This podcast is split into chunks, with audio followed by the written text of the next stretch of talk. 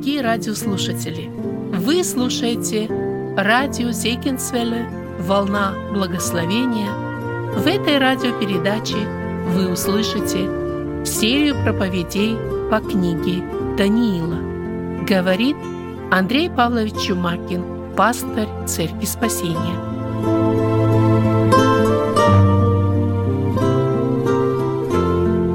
Тема сегодня – вера в огне. Вера в огне. Сегодня так много людей вот в наше время, которые преклоняются различными идолами. И это важная тема, которую мы находим в Священном Писании, тема а, идолопоклонства, она по-прежнему сегодня актуальна. И вот в этой главе, которую мы будем исследовать сегодня, три молодых человека, они учат нас, как проявлять веру, даже если это в огне. И Бог показывает через эту главу, как нам быть твердыми, как нам быть верными, как нам не преклоняться ни перед каким давлением современной культуры, ни перед каким идолом, который сегодня стоит в этом мире. И мы говорили, что первая глава учит нас о том, как жить без компромиссов. Вторая глава говорит нам о том, как нам видеть Бога во всей истории. И вот третья глава, она учит нас тому, как нам проявлять веру в любых обстоятельствах нашей жизни. Она показывает нам, что вера наша будет испытана однажды. Порой она может быть испытана огнем. И как вот в огне, в испытании, в гонении, в, каком-то, в какой-то трудной ситуации, как нам устоять и как нам иметь именно такую веру, которая и в огне не перестает быть верой. Давайте посмотрим текст Писания, мы прочитаем сначала эту главу, третья глава сначала. Первый стих этой главы говорит так. «Царь Навуходоносор сделал золотой истукан вышиною в 60 локтей, шириною в 6 локтей, поставил его на поле Диира в области Вавилонской». Мы видим в этом тексте Писания, что создание этого золотого истукана Навуходоносором, оно, скорее всего, показывает на какой-то ответ, на какую-то реакцию Навуходоносора на тот сон, который он увидел. И когда Даниил истолковал этот сон, мы видим, что Навуходоносор не воспринимает это так, как Богом было истолковано. Навуходоносор в ответ на это делает своего истукана, и он делает его полностью золотым. Третья глава начинается именно так, что царь Навуходоносор сделал этого золотого истукана – и он помещает его здесь на поле. Мы можем, конечно, э, подумать о, о разных причинах, что привело Навуходоносора вот именно э, к этому созданию этого истукана. Некоторые толкования говорят, что, возможно, причиной для создания этого истукана была попытка военного восстания в Вавилоне, попытка военного переворота – История говорит, что в декабре 595 года, или, возможно, в январе 594 года, это был десятый год правления Навуходоносора, вот в этот момент была попытка такого вооруженного восстания и переворота в империи. И это событие, вот эта попытка переворота, она записана в хронике истории Вавилона как самое важное, самое основное событие вот этого года. И описание говорит о том, что различные представители из Едома, Маава, Амона, Тира, Сидона собрались в Иерусалиме для того, чтобы там произвести или, или договориться об этом заговоре в этой империи. И, возможно, как раз вот эта попытка восстания, которая провалилась, которая не увенчалась успехом, она и побудила Навуходоносор поставить этот символ и побудить всех преклониться. Другое толкование говорит, что, возможно, этот э, истукан был поставлен несколько позже, после разрушения Иерусалима, и после того, когда был завоеван Египет, и после 13-летней осады города Тира, когда Вавилон все-таки захватил этот город, возможно, вот здесь была причина, что Навуходоносор поставил этого золотого истукана, чтобы показать свою победу, показать свои завоевания. Мы не знаем точную причину. Если это была попытка вот этого восстания, мы э, видим, история говорит, что восстание провалилось, и, э, возможно, это и была причина, что Навуходоносор приказал всем областным правителям со всей империи Вавилона, со всех отдаленных уголков этой империи приехать сюда, в Вавилон. И вот когда он поставил этого истукана, возможно, причина была, чтобы через поклонение этому истукану Они как бы подтвердили свою верность Навуходоносору. Они как бы показали, что они поклоняются истукану, они э, подчиняются Навуходоносору. Они не среди тех, которые готовили восстание или хотели быть против э, Навуходоносора. Мы видим, что верность Навуходоносору, она нигде не была под сомнением у Даниила. Даниил находился в этой империи, и он служил Навуходоносору, и э, когда мы читали вот вторую главу, окончание второй главы, после того, когда Даниил истолковал этот сон, э, сказано, что по просьбе Даниила царь поставил Сидраха, Мисаха и Абдинага над делами страны Вавилонской, а Даниил остался при дворе царя. То есть вот эти три друга, они были отправлены в область, они там управляли где-то э, на просторах этой империи. Даниил остался при дворе. И, возможно, те, кто были при дворе, они и уже были подтверждены своей верностью Навуходоносора. Возможно, это и есть причина, почему во всей этой истории третьей главы мы не видим Даниила. И нигде не сказано о том, что Даниил преклонился или не преклонился, или как-то проявил свой ответ. Возможно, э, в этом и не было сомнения, что Даниил, он не будет против Навуходоносора. Но мы не знаем точно, почему Даниила нет здесь. Был ли он по какому-то заданию, был ли он где-то за пределами этой империи в этот момент, мы не знаем, и Библия нам об этом не говорит. И в этой третьей главе мы видим описание этих трех друзей, которые проявляют верность в этом требовании, которое выдвигает Навуходоносор. События между сном, который был у Навуходоносора, и вот этим истуканом, который был поставлен, если мы принимаем, что это после э, проваленного восстания – тогда эти два события разделены между собой где-то семью-восьмью годами. То есть прошло примерно восемь лет после того, когда Навуходоносор видел сон, и вот теперь, а, когда через откровение, которое Бог дал Даниилу, Навуходоносор узнал, что он золотая голова. Так Бог ему сказал, так Даниил ему истолковал. Он сказал, ты, Навуходоносор, это золотая голова. И вот теперь, когда Навуходоносор подавил это военное восстание, он ставит этого истукана. Этим самым он хочет еще раз показать всей империи, что сам Бог определил его как золотую голову. Сам Бог сказал вот это слово, и он хотел, чтобы все эти правители подчинились этому, преклонились перед этим истуканом, признавая Навуходоносора. Но, как я сказал, мы видим, что этот истукан по своему устроению отличался от того, что Навуходоносор видел во сне. Это был полностью золотой истукан. Это говорило о том, что если Навуходоносор хотел показать, э, кому нужно поклоняться, там нет уже места другим империям. Там уже нету серебра, там уже нету меди, там уже нету каких-то последующих правителей, которых Бог говорил ему. Весь золотой истукан – это Навуходоносор – Ему должны все поклоняться. Он правитель мира в это время. Он является правителем Вавилонской империи. Итак, когда мы смотрим вот на этот первый стих, мы прочитали с вами, что истукан был высотой в 60 локтей. Если мы переводим на наше исчисление, это высота 30 метров, и шириной написано в 6 локтей, то есть 3 метра. Это огромный был истукан. Хотя если мы сравним вот а, по а, тем а, меркам или по тем статуям или истуканам, которые сегодня есть, то мы видим, что он не так был большой по современным меркам. Вот вы видите на этой иллюстрации, иллюстрации самая большая статуя, которая есть сегодня, это Будда весеннего храма в Китае, 153 метра вместе с пьедесталом. Вообще в Китае самые огромные статуи. И э, это самая большая но в Китае в настоящее время самые огромные статуи во всем мире находятся там. Для сравнения мы видим статуя свободы, которая находится в Нью-Йорке, 93 метра вместе с пьедесталом. Статуя Родина-Мать в Волгограде, 91 метр. Статуя Христа Искупителя э, в Рио-де-Жанейро, в Бразилии, вместе с пьедесталом 38 э, метров. И есть еще другие, я сказал. То есть, когда мы сравниваем вот этот размер этого золотого истукана в сравнении с теми статуями, которые сегодня есть, мы не видим, что он самый большой.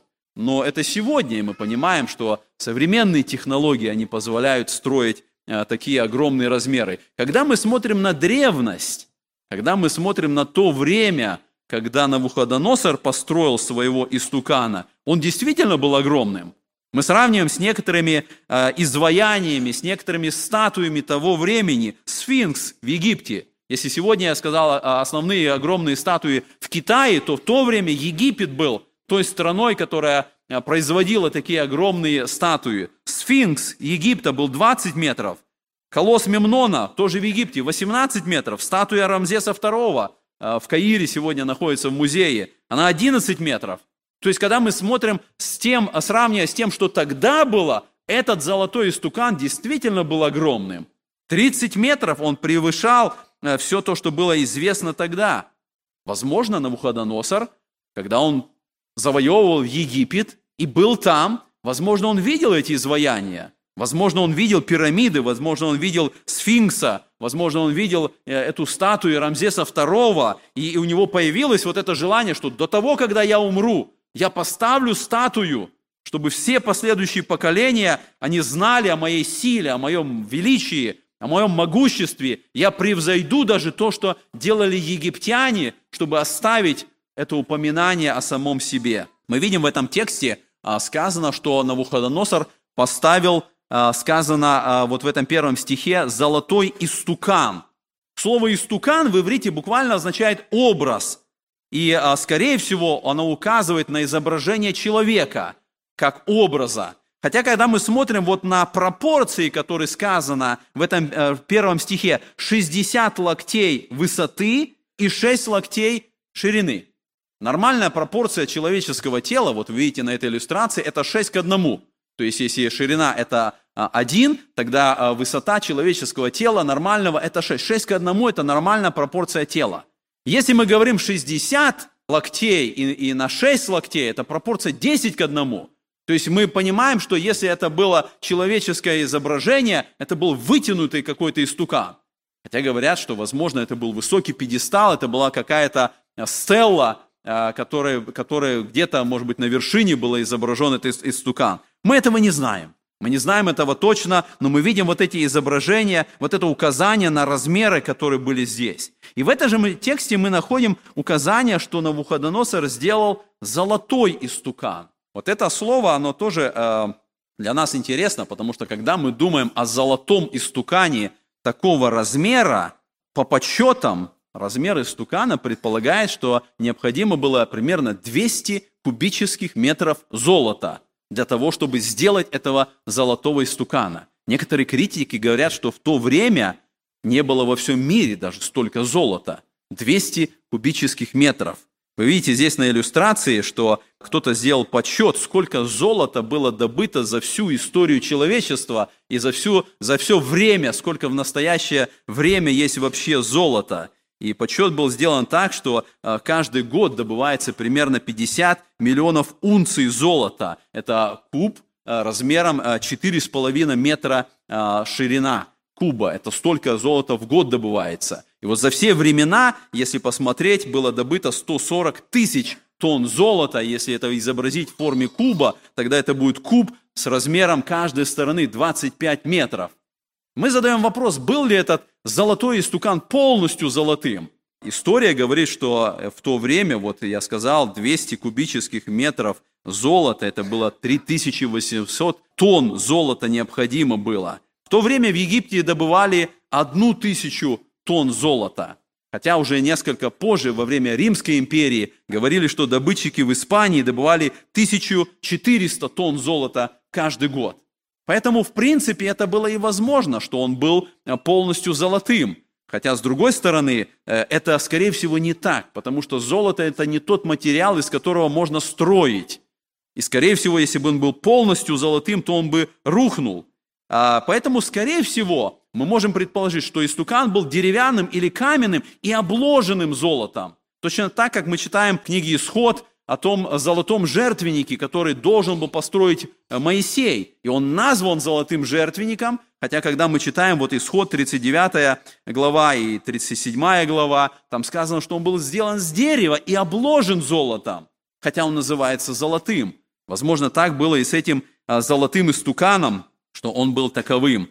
И мы видим, что это было сделано в противовес толкованию сна. Истукан был полностью золотым. Там уже нету места каким-то другим металлом, там уже нету места другим империям. Мы думаем, на что указывают вот эти размеры истукана. Сказано, что он был 60 локтей высоты и 6 локтей в ширину. Число 6 используется здесь.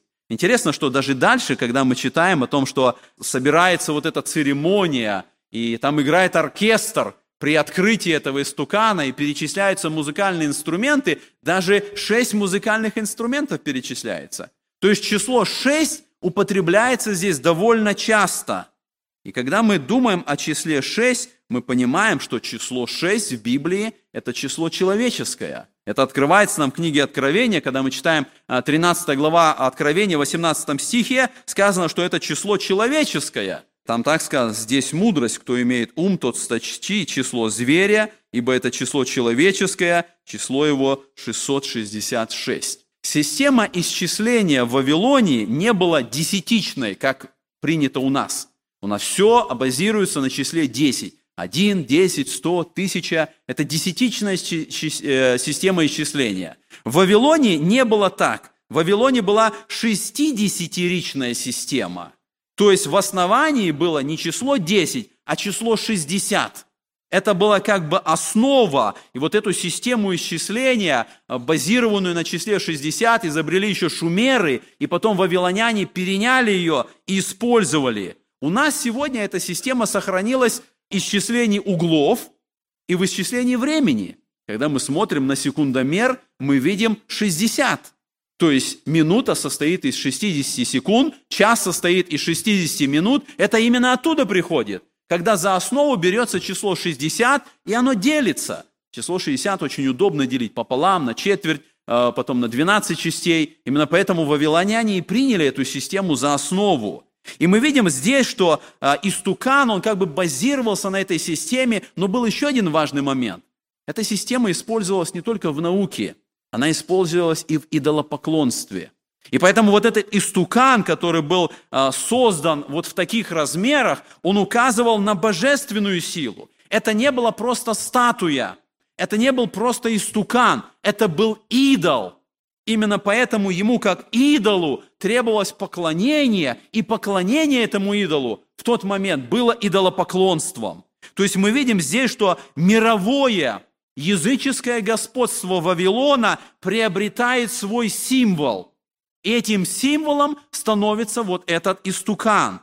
Это господство однажды закончится – мы говорили о том, что времена язычников начинаются с Вавилона, и они будут продолжаться на протяжении всей истории человечества до пришествия Иисуса Христа. Так было истолковано Даниилом э, во второй главе.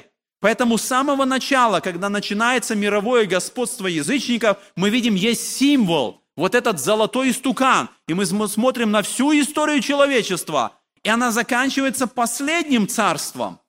А последнее царство как мы видели из второй главы, это будет царство Антихриста. А вот царствие Антихриста, о котором написано в 13 главе книги Откровения, мы читаем с вами с 14 стиха написано так, об Антихристе, об лжепророке, и чудесами, которые дано было ему творить пред зверем, он обольщает живущих на земле, говоря живущим на земле, чтобы они сделали образ зверя, который имеет рану от меча и жив. И дано ему было вложить дух в образ зверя, чтобы образ зверя и говорил, и действовал так, чтобы убиваем был всякий, кто не будет поклоняться образу зверя. Посмотрите, начало мирового господства язычников начинается с образа, с истукана, с идола. И окончание, последнее царство Антихриста, оно также будет иметь символ, оно также будет иметь устукана и этого идола, э, который, который будет поставлен лжепророком. Итак, мы идем с вами дальше, и в этой же первом стихе вот этой главы мы с вами находим указание, что Навуходоносор поставил истукан, здесь сказано, на поле Диира в области Вавилонской. Мы не можем точно указать географически, где это место. Есть некоторые указания. С одной стороны, мы видим, что это область Вавилонская, то есть это не в самом городе Вавилонии, это было где-то в области для того, чтобы этот истукан был виден со всех сторон. Он стоял вот на этом поле Дира. Ученые как бы предполагают, есть некоторая местность, И в настоящее время вот то, что переведено у нас как поле Диира в английском языке, да и в иврите это звучит как дура. И в настоящее время в области на левом берегу Ефрат, вот как раз вы видите это изображение, на левом э, берегу реки Ефрат есть эта область, которая так называется Дура Европус. И там нашли каменное основание, которое 20 футов высоты и 46 футов в основании, то есть вот это основание, ученые, археологи говорят, что, возможно, было основанием какой-то огромной статуи, на которой стояла вот эта статуя. Возможно, это было. Это основание этого истукана, потому что географически это находится где-то здесь. Итак, мы идем с вами дальше. Мы посмотрели на сам истукан, и дальше мы с вами читаем с 4 стиха описание церемонии. После того, когда истукан был воздвигнут, после того, когда Навуходоносор собирает вот всех наместников, и нам интересно, когда мы смотрим с вами во второй стих, и вот сравниваем, посмотрите, второй и третий стихи э, третьей главы, они почти одинаковые. Второй и третий стихи почти в слово-слово повторяют а, друг друга. Во втором стихе написано «И послал царь Навуходоносор собрать сатрапов, наместников, воевод, верховных судей, казнохранителей, законоведцев, блюстителей суда и всех областных правителей, чтобы они пришли на открытие, на торжественное открытие истукана, которого поставил царь Навуходоносор. То есть второй стих говорит о приглашении, но это особое приглашение. Это не просто приглашение по желанию. А, говорят, когда была инаугурация королевы Елизаветы а, в Великобритании, то особо важные гости, они получили приглашение, и в этом приглашении было написано так, извинения отклоняются, королевское приглашение – это приказ. То есть на инаугурацию королевы Елизаветы никто не мог отклонить. Никто не мог сказать, я не могу, я занят. Каждый, кто получил это приглашение, он должен был быть там. И вот когда мы смотрим, когда Навуходоносор а, рассылает свой приказ, каждый должен был прийти. Никто не мог уклониться. И здесь мы видим перечисление этих официальных должностей империи Вавилона. И почему третий стих почти слово-слово повторяет то, что было написано во втором стихе? Потому что третий стих указывает, кто был приглашен. Второй стих указывает, кто был приглашен. А третий стих говорит о том, кто пришел. Пришел каждый, кто был приглашен. И никто не мог отклониться, и никто не мог избежать этого. Они пришли туда, это была империя. И в это время мы видим, каждый представитель империи, он, возможно, имел своего бога, потому что это была мировая империя. И в разных областях этой империи было поклонение э, различным богам, различным божествам. Это были божества, которым люди поклонялись веками. Это был Молох, это был Ваал, это была Астарта, это был Дагон, это были многие другие божества, которым поклонялись в одной или в другой области Вавилонской империи. И вот это разнообразие поклонения, разнообразие религий, оно тоже грозило разрушению единства Вавилонской империи. И Навуходоносор понял, что нужен один Бог – Несмотря на то, что где-то на границах империи поклоняются другим богам, то вот здесь вот нужен один Бог, которым все будут поклоняться в единстве. Нужен один Бог, который соединит Вавилонскую империю в одном поклонении. И вот здесь он ставит этого истукана. Почему мы можем предположить, что изображение этого истукана, это было изображение самого Навуходоносора. То есть он, царь Навуходоносор – объявлялся как Бог всей империи. Итак, мы идем с вами дальше, и мы с вами читаем вот а, с 4 стиха о том, что глашатай громко восклицает, и он объявляет а, «Вам, народы, племена и языки». Вот в тот момент, когда вы услышите а, музыку, вы все должны преклониться, вы все должны пасть перед этим Иссуканом, а кто не пойдет и не поклонится, тотчас будет брошен печь, раскаленную огнем. То есть мы видим это указание этого глашатая, оно направлено всем племенам, всем народам, всем языкам.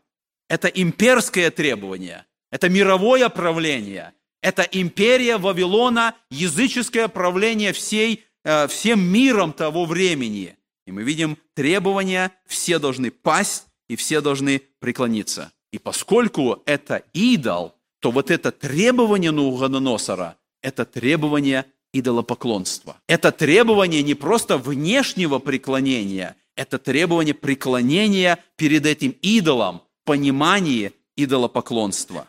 Итак, дальше мы с вами смотрим на седьмой стих, и в седьмом стихе мы с вами читаем об этом указании.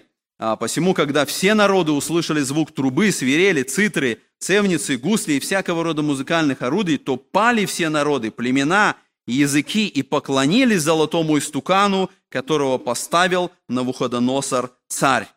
Мы видим, что здесь особый был момент устрашения. Сказано, что кто не будет поклоняться, тот будет брошен в печь, раскаленную огнем. А, большинство зданий в Вавилонии было построено из кирпичей. Кирпичи делались из глины еще со времен Вавилонской башни. Они сушились на солнце, затем помещались в обжигательные печи, где температура доходила до 900 градусов Цельсия или полторы тысячи градусов Фаренгейта.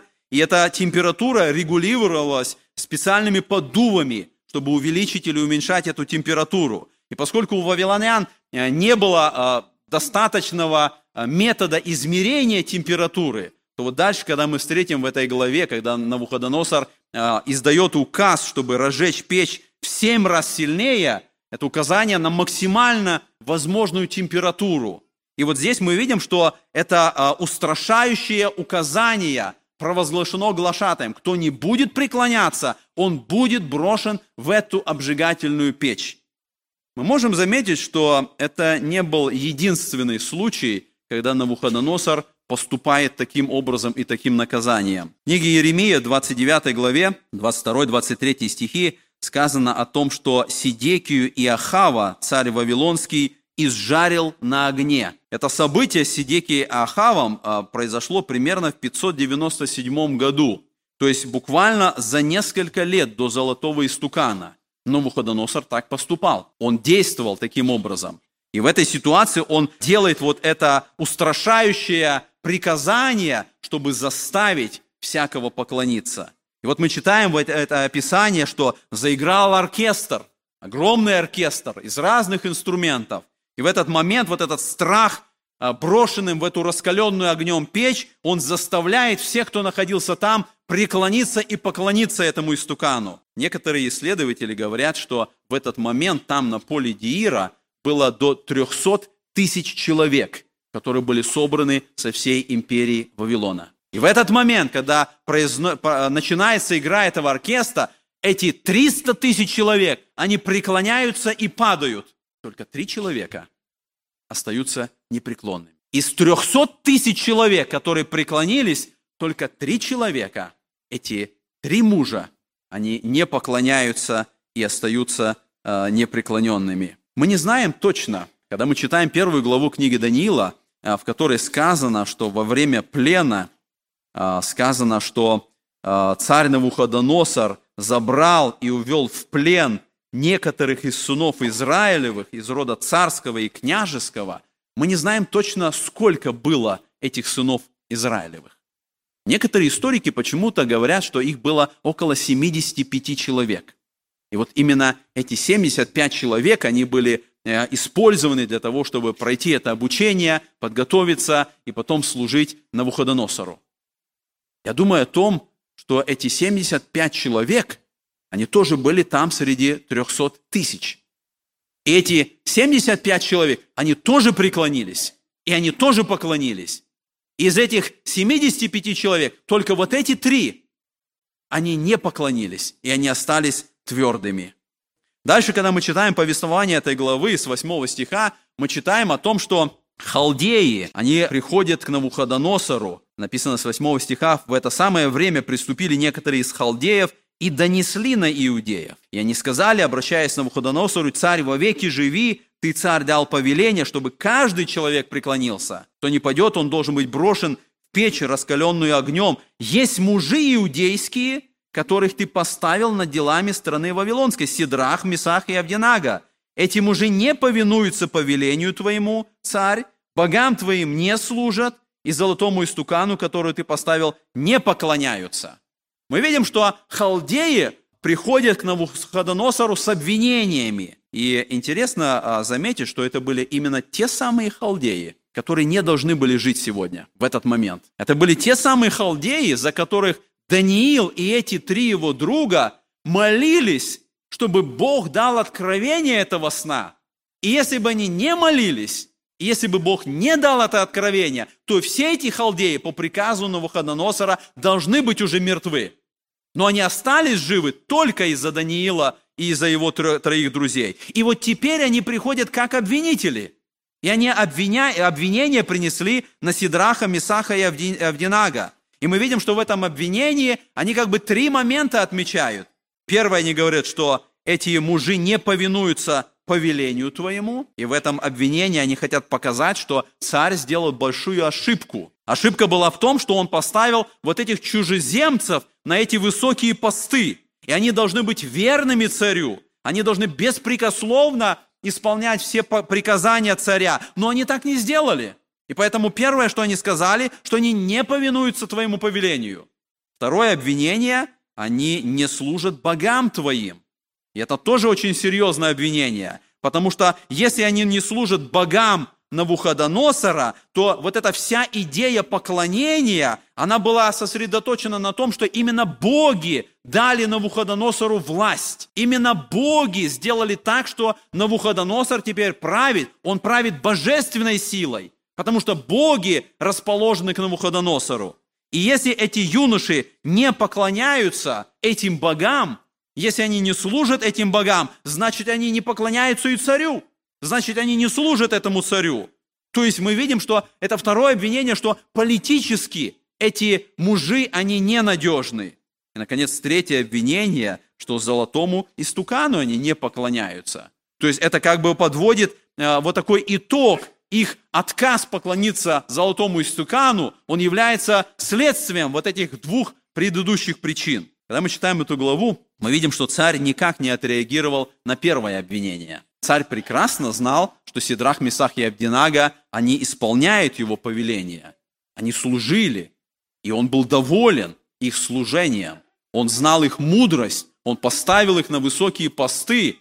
И мы видим в этой ситуации, что когда царь приглашает этих трех мужей, в этой ситуации вот эти два последующих обвинения, они особо важны, они особо серьезные обвинения. И мы видим, что в этой ситуации Навуходоносор поступает необычно.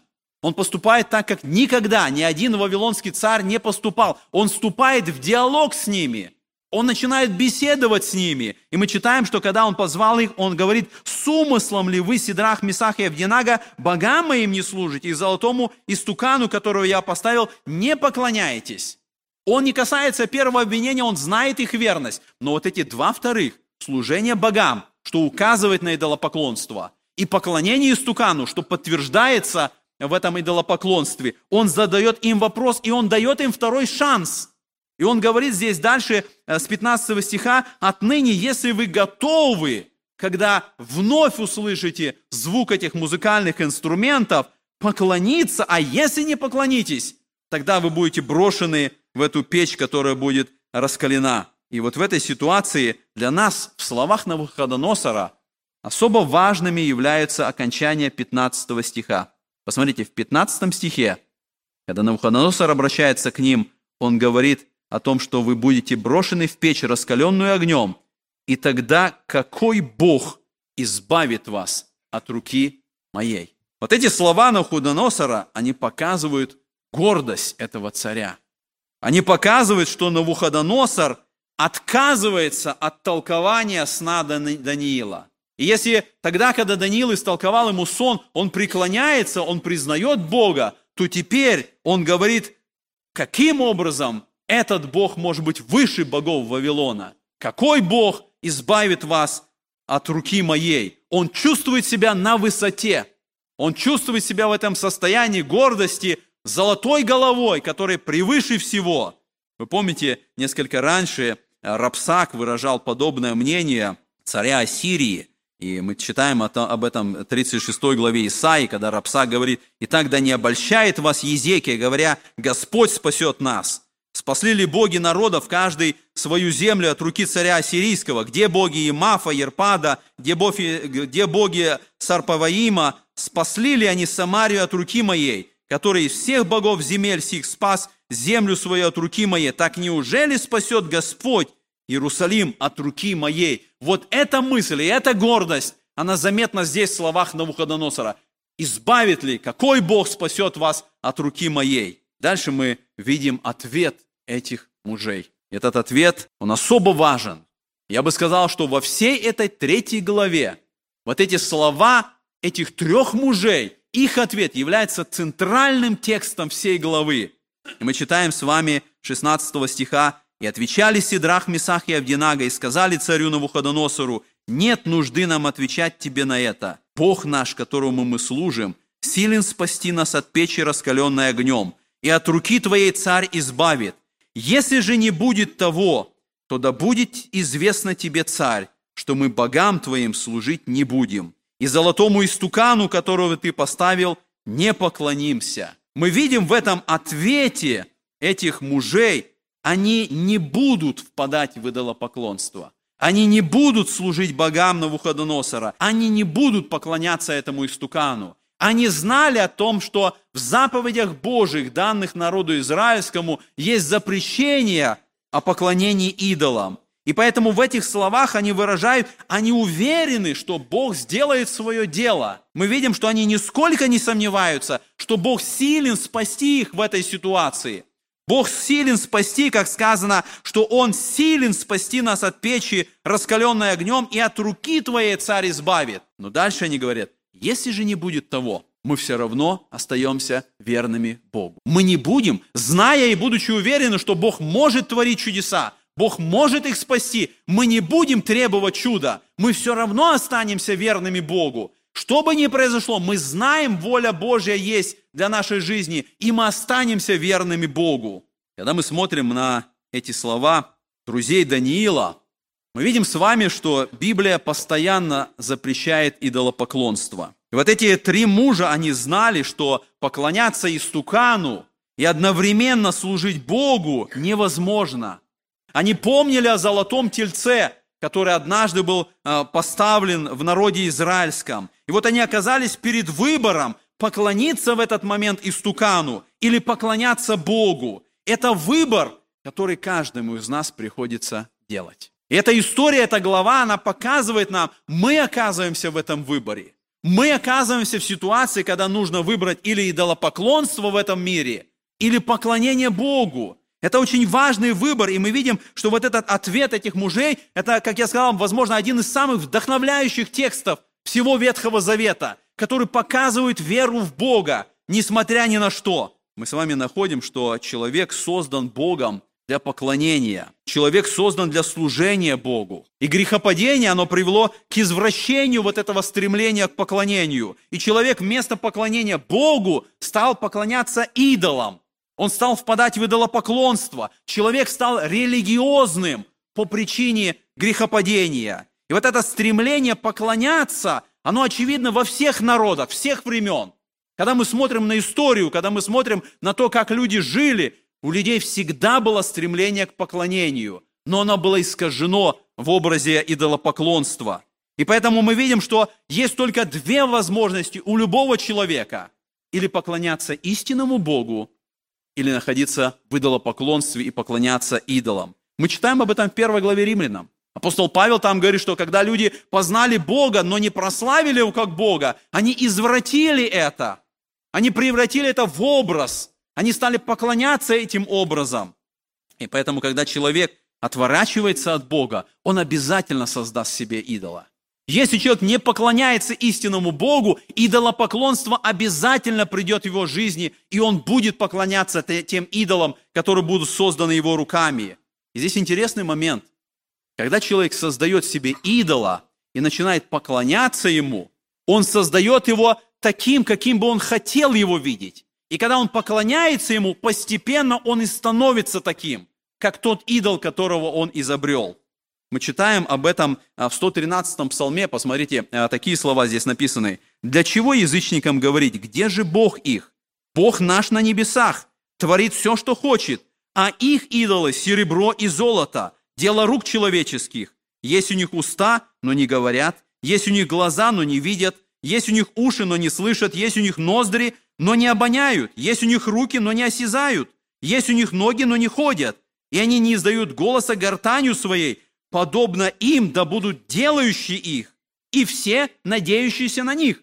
Посмотрите, что здесь сказано. Человек создает идола, он поклоняется ему, и он становится таким, как этот идол. Писание говорит, что подобны им да будут делающие их, и все надеющиеся на него.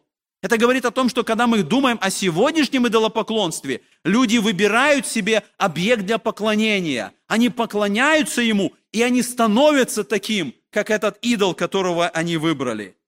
И поэтому мы можем сказать, что в жизни каждого человека идет постоянное противостояние. Это поклонение Богу или поклонение идолу. И Писание постоянно запрещает поклонение идолам. И Сидрах, Мисак и Авдинага, они знали это. Они знали эти ветхозаветные тексты. В книге Второзакония написано в 7 главе «Кумиры богов их сожгите огнем, не пожелай взять себе серебра или золота, которое на них, дабы это не было для тебя сетью, ибо это мерзость для Господа Бога твоего». 16 глава Второзакония «Не сади себе рощи из каких-либо дерев при жертвеннике Господа Бога твоего, который ты сделаешь себе, и не ставь себе столба, что ненавидит Господь Бог твой». Мы читаем Иезекииль в 20 главе, «И сказал им, отвергните каждой мерзости от очей ваших, и не оскверняйте себя идолами египетскими, я Господь Бог ваш». Вот эти три юноши, они знали эти библейские указания. Они понимали, что они находятся перед выбором идолопоклонства или служения Богу. И они выбирают служение Богу, несмотря ни на что. И вот этот выбор, это и есть вера в огне. Когда все обстоятельства, они направлены на то, чтобы человек отвернулся от Бога.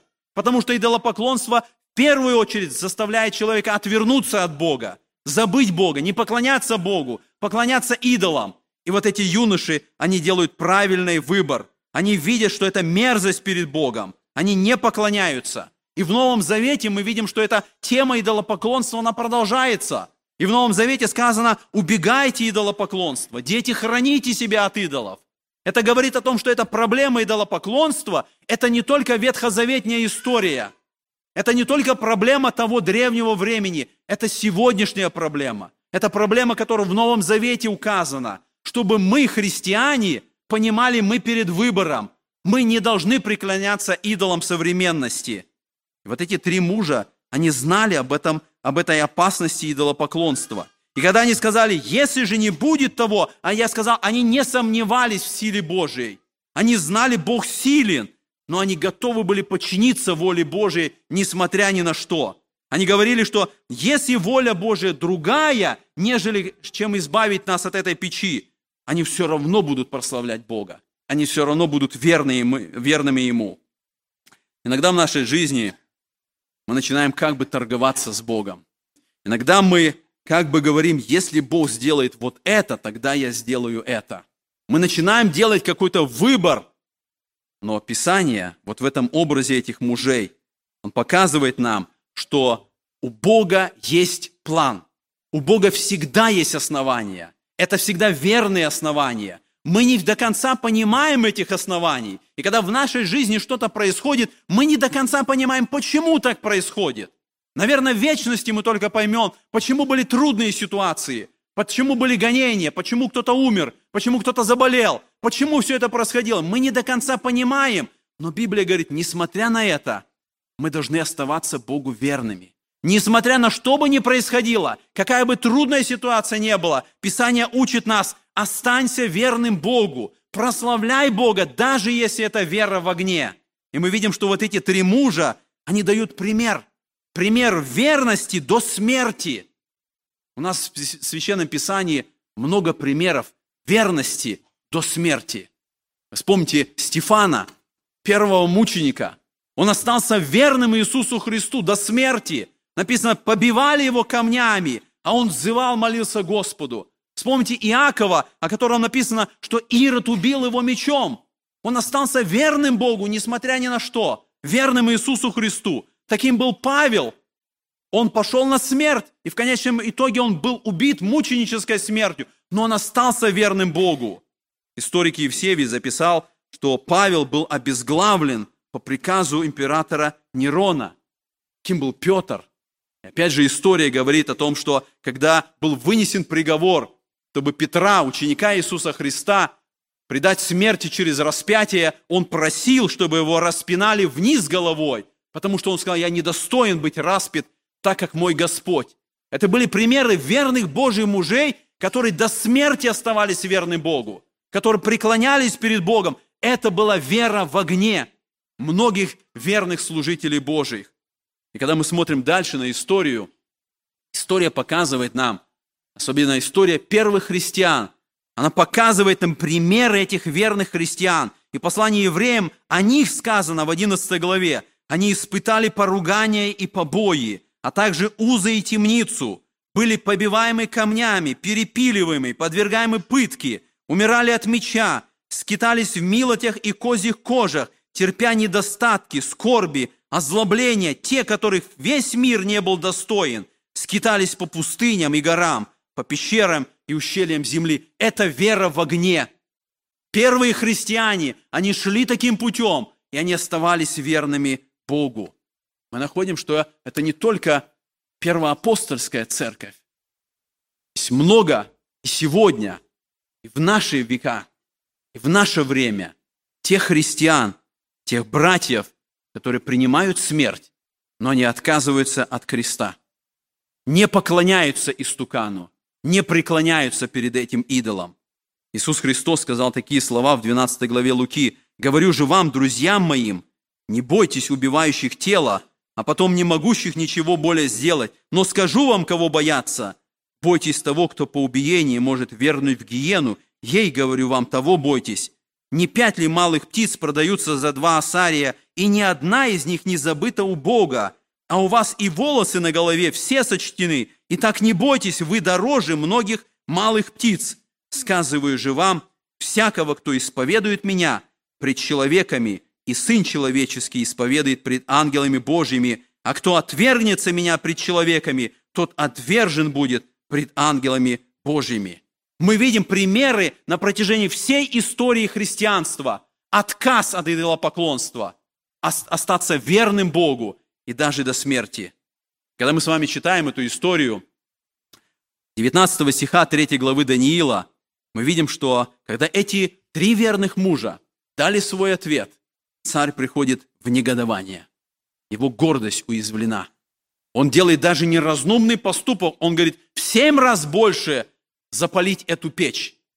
Хотя, не понимая, что чем сильнее печь распалена, тем быстрее сгорят эти жертвы там, но он отдает этот приказ, эти мужи брошены в эту печь.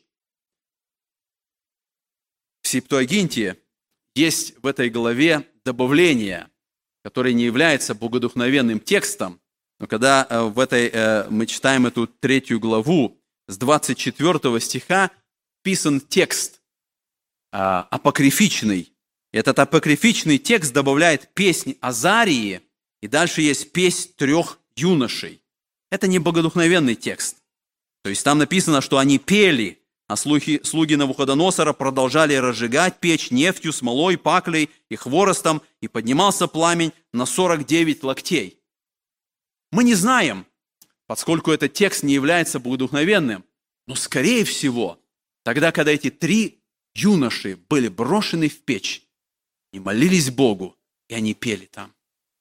Это еще раз показывает, насколько смелые они были, насколько доверяли они Богу, насколько они уверены были, что Господь допускает это, и Он с ними.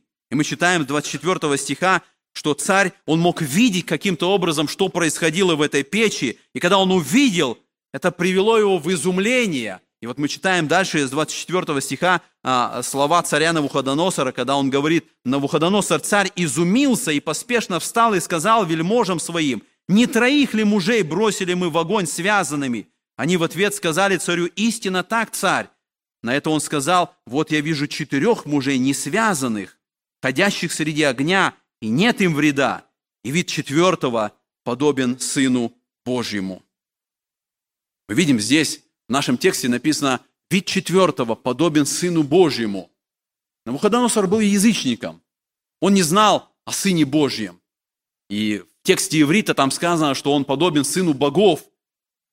Возможно, это указание на ангела. Он видел, Он видел четвертую личность. Он не понимал, что происходит. Он видел, что они ходят там. Он видел, что они не погибли, даже те, кто бросали их в огонь, они погибли от силы огня. Но вот эти мужи там, они живые, они ходят в этом пламени огня. И они видят этого четвертого, который подобен Сыну Божьему. Было ли это явление Иисуса Христа? Возможно, да. Возможно, вот в этой ситуации Сын Божий, сам Христос, второе лицо Троицы, Он проявил себя в этом явлении, которое называется теофания, явление Бога. И там, вот в этом пламени огня, Он был с этими тремя верными мужами.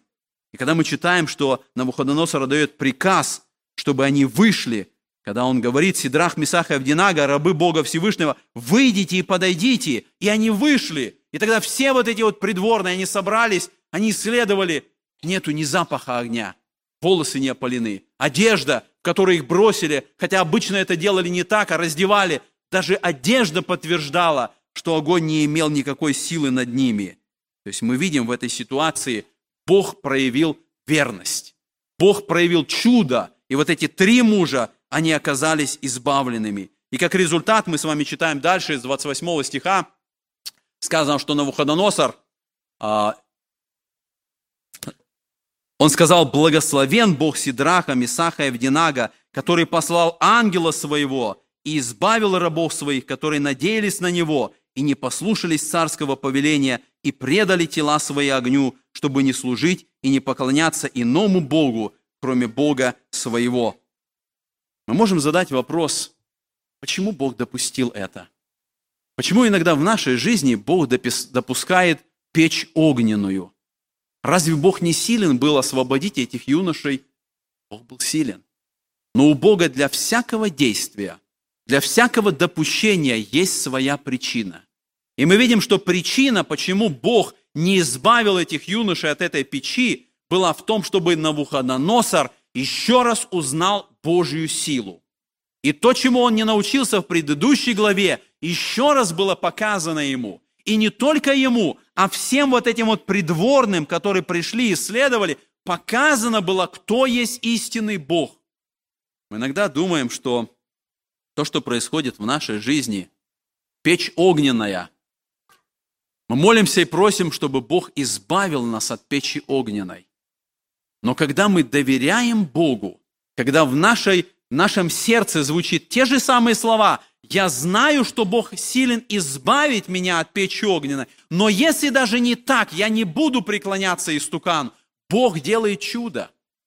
Мы просим избавить нас от печи огненной, а Бог сохраняет нас в печи огненной. И там Бог совершает свое действие. И там Он достигает своей цели, когда Он использует нас. Мы не можем ответить на вопрос, почему некоторых Бог избавляет, а другие погибают в расстрелах, в издевательствах, звери, распятия. Мы не знаем этого. Бога есть причина. Бога есть этот ответ. Эта история учит нас, нам важно быть верными Богу в любой ситуации. Нам важно доверять Богу. И когда мы задаем этот вопрос, есть ли проблема идолопоклонства сегодня, в наше время, то мы видим, что сегодня всякая вещь, всякое действие, всякий человек, который становится на место Бога, становится идолом. То, что дает нам сегодня радость, то, что дает нам спокойствие, защиту, если сегодня что-то занимает нас больше, чем Бог, это идол, которому преклоняются сегодня люди. Вещи становятся идолом. Когда мы думаем о вещах больше, чем о Боге. Если вопрос уровня жизни беспокоит нас больше, чем Бог. Другой идол – это гордость сегодня. Люди сегодня любят себя, они хотят известности, они хотят почета, они хотят признания, удовольствия и развлечения. Сегодня в Америке это особый идол. Спорт, музыка сегодня является идолом. Из всего этого люди делают идолов. И мы становимся тем, кому мы поклоняемся. И поэтому сегодня, когда мы смотрим вот на эту историю, мы задаем вопрос, есть ли у нас сегодня такая вера, которая в огне останется верой? Можем ли мы сегодня сказать, что мы пройдем эти испытания, какими бы они ни были? В Новом Завете мы читаем в первом послании Петра, в первой главе такие слова. «О сем радуйтесь, поскорбев теперь немного, если нужно от различных искушений, дабы испытанная вера ваша оказалась драгоценнее гибнущего, хотя и огнем испытываемого золота, к похвале и чести и славе явлении Иисуса Христа. Вот эта глава показывает, что вера каждого из нас в определенный момент будет обязательно испытана. Мы обязательно окажемся перед этим выбором, и возникнет вопрос, который задал Навуходоносор, какой Бог избавит нас из этой ситуации? Какой Бог силен, чтобы изменить эту ситуацию? Что нам нужно? Как нам взять урок с этой главы, с этих мужей, чтобы вера наша устояла в огне? Мы видим состояние этих мужей. Их ответ, он учит нас. Они сказали, Бог, которому мы служим. Это были молодые люди. Все, что они знали, это то, что их родители научили дома. Но они знали Слово. И в этот момент они считали себя Божьими служителями. Они говорили, Бог, которому мы служим. И это важно для каждого из нас понять. Мы Божьи служители, любой из нас, каждый из нас, мы Божьи служители. И поэтому мы должны взять для себя этот урок, сказать, Бог, которому мы служим. Вот это самое главное для нас. Это смысл нашей жизни. И мы взываем Богу, мы просим об избавлении. Но если даже не так, мы остаемся верными Богу. И мы видим, что когда у нас такой подход, мы выйдем из огня. Мы выйдем из любой ситуации. И как подобно этим мужи, даже запаха огня не было. Конфликт, какая-то проблема, какая-то трудность, какая-то сложность. Мы можем выйти из этого конфликта, и даже запаха огня не будет, не будет никаких последствий. Но даже если это не так, подобно как многие братья, которые остались верными до смерти, эта сила, она проявляется. И мы читаем с вами, э, когда думаем, если в Новом Завете указание на Сидраха, Мисаха и Евдинага, упоминает ли Новый Завет этот великий подвиг, который они совершили? Упоминает. Мы читаем в 11 главе Евреев, написано, верою угошали силу огня. Это указание на них. Это вера, которая угошает силу огня. Когда в этой печи в семь раз раскаленной эта вера остается крепкой. Прохлада дня, подобно как в общении Адама с Богом, там среди этого огня верою создается. И для нас это пример. Мы читаем с вами Божье обетование. Исаии, 43 глава. Господь говорит, не бойся, ибо я искупил тебя, назвал тебя по имени твоему, ты мой. Будешь ли переходить через воды, я с тобою. Через реки ли они не потопят тебя? Пойдешь ли через огонь, не обожжешься, и пламя не опалит тебя? Ибо я Господь Бог твой, святый Израилев, Спаситель твой. Я хочу, чтобы вот в этой главе мы научились тому, что эта глава показывает нам, что даже если смерть, были те, кто были верными, буду ли я верным? Буду ли я верным, даже если смерть будет выбором между идолопоклонством? Мы должны решить, как мы будем вести себя в этом испытании. Потому что мы знаем, что за то, чтобы быть христианином, очень скоро нам придется платить большую цену здесь, в этой стране. И когда мы читаем эту главу, мы должны сказать, а как я буду вести себя в этом испытании, на этом суде, в этом гонении, в этом выборе перед идолопоклонством и служением Богу? Останемся ли мы верными или мы поклонимся этому истукану? Будет время, когда Антихрист поставит своего истукана. И даже в то время великой скорби будут те, кто не поклонятся истукану. Они будут обезглавлены, но не примут это начертание и не будут поклонниками. Сегодня этот вопрос перед нами. Бог силен нам дать веру, которая стоит и в огне. Аминь.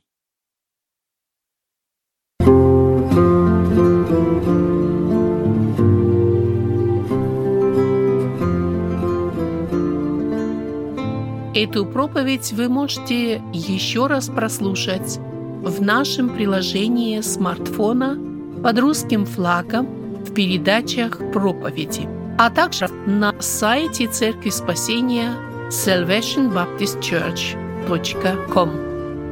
Вы слушали радио Зегенсвелле «Волна благословения», город Детмалт, Германия. Дорогие радиослушатели, мы желаем вам Божьих благословений.